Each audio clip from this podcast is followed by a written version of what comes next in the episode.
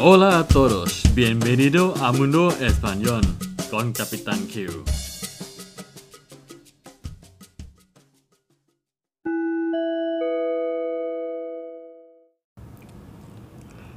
สวัสดีครับ ยินดีต้อนรับสู่โลกภาษาสเปน กับกัปตันคิวอีกครั้งนะครับ วันนี้เข้าสู่ EP ที่ 40 แล้วนะฮะ ผ่านมา 40 episode นะครับ แต่วันนี้ก็เราก็ยังอยู่ที่ subjuntivo นะฮะ วันนี้พูดถึง presente de subjuntivo นะครับ ถ้าพูดถึง presente de subjuntivo เนี่ย เราเนี่ยสามารถพูดได้ว่าใช้ได้ทั้งในเวลาปัจจุบันและอนาคตนะฮะ จะมีโอกาสไหนบ้างนะครับ เดี๋ยวผมจะยกตัวอย่างนะครับ ในปัจจุบันเนี่ย อย่างเช่นถ้าเราจะบอกว่า สามารถเป็นไปได้ว่าน้องชายฉันอยู่ที่บ้านเพื่อนเขาตอนนี้ ณ เวลานี้ซึ่งเราก็ไม่รู้แน่ชัดนะครับ เราก็จะใช้ประโยคภาษาสเปนว่า puede que mi hermano esté en la casa de su amigo ahora นะครับ ใช้ el verbo estar นะฮะ แต่ว่าอันนี้เป็นประธานเป็น mi hermano นะครับ ก็จะใช้คำว่า este นะครับทวนอีกครั้งนะครับ puede que mi hermano esté en la casa de su amigo ahora เป็นไปได้ว่าน้องชายฉันเนี่ยอยู่ที่บ้านเพื่อนของเขาณนะตอนนี้นะครับ ถ้าเกิดใช้เป็นอนาคตล่ะ ถ้าเราอยากจะบอกว่าน้องสาวฉันอยากช่วยทำการบ้านในวันพรุ่งนี้ จะพูดภาษาสเปนว่าอย่างไร ก็จะบอกว่า mi hermana quiere que le ayude con los deberes mañana mi hermana quiere que yo le ayude con los deberes mañana น้องสาวฉันเนี่ยอยากให้ฉันช่วยทำกันบ้าน ในวันพรุ่งนี้ครับจะเห็นได้ว่าไม่ว่าจะเป็นปัจจุบันหรืออนาคตเนี่ย เราก็สามารถใช้ได้นะฮะ งั้นเราไปดูกันต่อดีกว่านะครับ ว่าสามารถใช้พูดในโอกาสไหนได้อีกนะครับพูดถึงสิ่งที่เราปรารถนานะครับ หรือสิ่งที่เราต้องการ อันนี้จะมีคำว่าโอคาระมาช่วยนะครับ หรือโอคาระเกะนะฮะถ้าเราจะบอกว่า ขอให้พรุ่งนี้อากาศดีด้วยเถิดเราก็จะพูดว่า ojalá que mañana haga buen tiempo ojalá mañana haga buen tiempo จะมีเก้หรือไม่มีก็ได้นะครับ หลังคำว่า ojalá นะครับ ขอให้ฉันถูกลอตเตอรี่งวดนี้ ก็จะบอกว่า ojalá me toque la lotería ojalá que me toque la lotería นะฮะ นอกจากใช้คำว่าโอคาร่า นะช่วยแล้วนะครับ ใช้คำว่าเก้ก็ได้นะฮะ อย่างเช่นถ้าเราบอกว่าขอให้ทานให้อร่อย เราก็จะบอกว่าเก้ aproveche เก้ aproveche ถ้าเกิดไปเยี่ยมเพื่อนนะครับ เพื่อนป่วยอะไรเงี้ย เราก็จะให้กำลังใจเพื่อนนะครับ ขอให้ดีขึ้นไวๆ แล้วก็จะพูดว่า que te mejores หรือว่า que te mejores que te mejores pronto ก็ได้นะครับ ในสถานการณ์ที่ 3 ถ้าเราจะเอา el verbo สัก el verbo หนึ่งมาช่วย ใช้คำว่า esperar ถ้าเราจะพูดว่า ผมขอให้พวกคุณเนี่ยได้เรียนรู้เยอะๆในชั้นเรียนนี้ ก็จะพูดว่า espero yo espero que aprendáis mucho en esta clase espero que aprendáis mucho en esta clase นะครับ หรืออ่าเหมือนกับยกตัวอย่าง เหมือนกับอ่าตัวอย่างที่แล้วนะครับ ที่บอกว่าถ้าไปเยี่ยมเพื่อนเนี่ยอยากให้เพื่อนหายไวๆนะครับ นอกจากจะให้คำว่า que te mejores นะฮะสามารถพูดได้ว่า espero que te mejores นะครับใช้ได้เหมือนกันนะฮะต่อไปนะครับคำว่า querer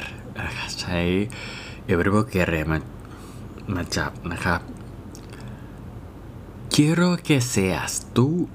el que me ayude quiero que seas tú el que me ayude นะผมอยากให้เป็นคุณที่มาช่วยผม หรือ quiero que tomemos algo esta tarde quiero que tomemos algo esta tarde ฉัน ผมอยากให้พวกเราเนี่ยไปดื่มอะไรกันหน่อยบ่ายนี้นะครับใช้ verb querer นะฮะเข้ามาสังเกตว่าเป็นเป็นประธานคนละตัวกันนะครับ ถ้าไม่ใช่ quiero ใช้ quieres ก็ได้ quiere ก็ได้ อย่างเช่น el quiere que seas tú el que me ayude นะฮะขอให้เป็นประธานคนละตัวกัน แต่ว่าถ้าเกิดหลังแก้ เป็นประธานตัวเดียวกันล่ะ เราจะใช้ ถ้าไม่ใช่ subjuntivo จะใช้อะไร ใช้เป็น indicativo ธรรมดานะครับ เช่น quiero ser tu ayudante quiero ser tu ayudante quiero ser um, tu amigo quiero ser tu novio ก็คือประธานเป็น คนเดียวกันนะครับ กับประธานของเอลเบโรเกเรดังนั้นไม่ต้องใช้สุกุนติโบนะครับสถานการณ์ที่ 2 นะครับ ถ้าพูดถึงข้อสงสัยหรือสิ่งที่อาจเป็นไปได้ อันนี้จะใช้คำว่ากิซัสนะครับกิซาหรือกิซัสเดิม s เอเซนะครับ ก็ได้ใช้คำว่าตันเบสตันเบสก็ได้เหมือนกันนะครับ เช่น บางทีเขารถติดอยู่ก็ได้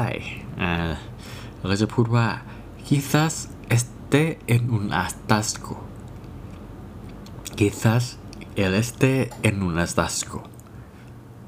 หรือบางทีวันนี้เขาอาจจะไม่มาครับเราจะพูดว่า tal vez no vaya a venir hoy tal vez no venga hoy ก็ได้เหมือนกันนะครับ หรือใช้คำว่า es probable que นะครับความเป็นไปได้นะฮะ es probable que tengamos que levantarnos temprano mañana es probable que tengamos que levantarnos temprano mañana เราอาจจะต้องตื่นเช้านะครับวันพรุ่งนี้หรือ es probable que mañana sea un buen día es probable que mañana sea un buen día พรุ่งนี้อาจจะเป็นวันที่ดีนะฮะหรือ ใช้คำไหนได้อีก puede que ก็ได้นะครับ puede que no os olvidéis nunca de esto puede que no os olvidéis nunca de esto เป็นไปได้ที่พวกคุณ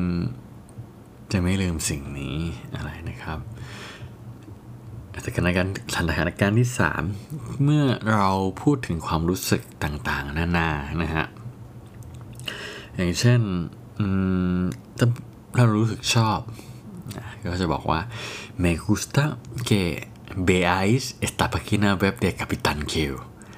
me gusta que veáis esta página web เดกับปิตันคิว ผมชอบที่คุณเข้ามาดูเว็บไซต์กัปตันคิวของผมนะฮะหรือจะพูดว่าถ้าความรู้สึกกลัวล่ะ ใช้เตเนนมีโรนะใช่ไหมครับ จะบอกว่า yo tengo miedo de que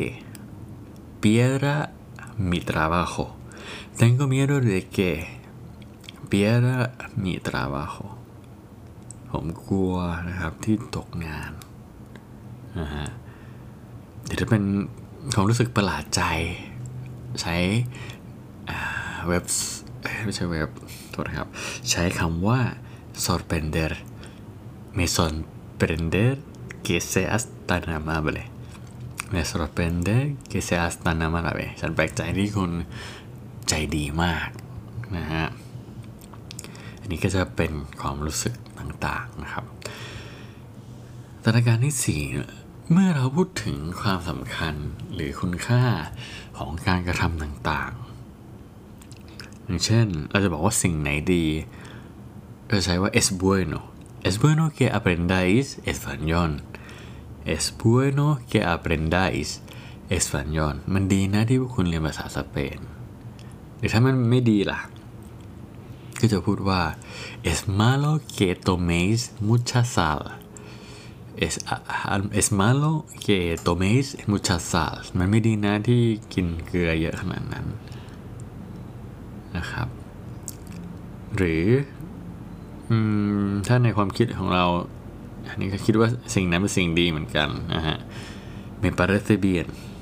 นะครับใช้คำนี้นะครับ me parece bien que nos ayudes ผมว่าเยี่ยมไปเลยนะครับ ที่คุณช่วยเหลือพวกเรา หรือ หรือถ้าไม่เห็นด้วย ก็จะใช้ว่า no me parece bien no me parece bien que nunca quieras colaborar no me parece bien que nunca quieras colaborar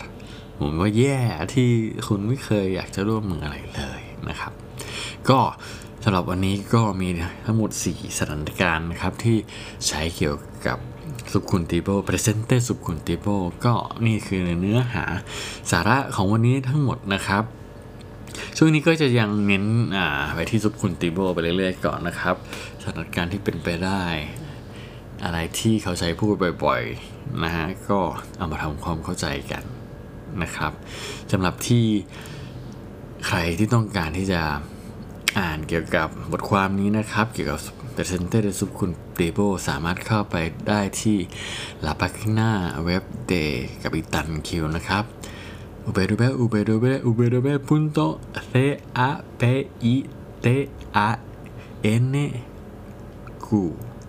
punto.com นะครับโอเคนะครับสำหรับวันนี้ สวัสดีครับ adios hasta luego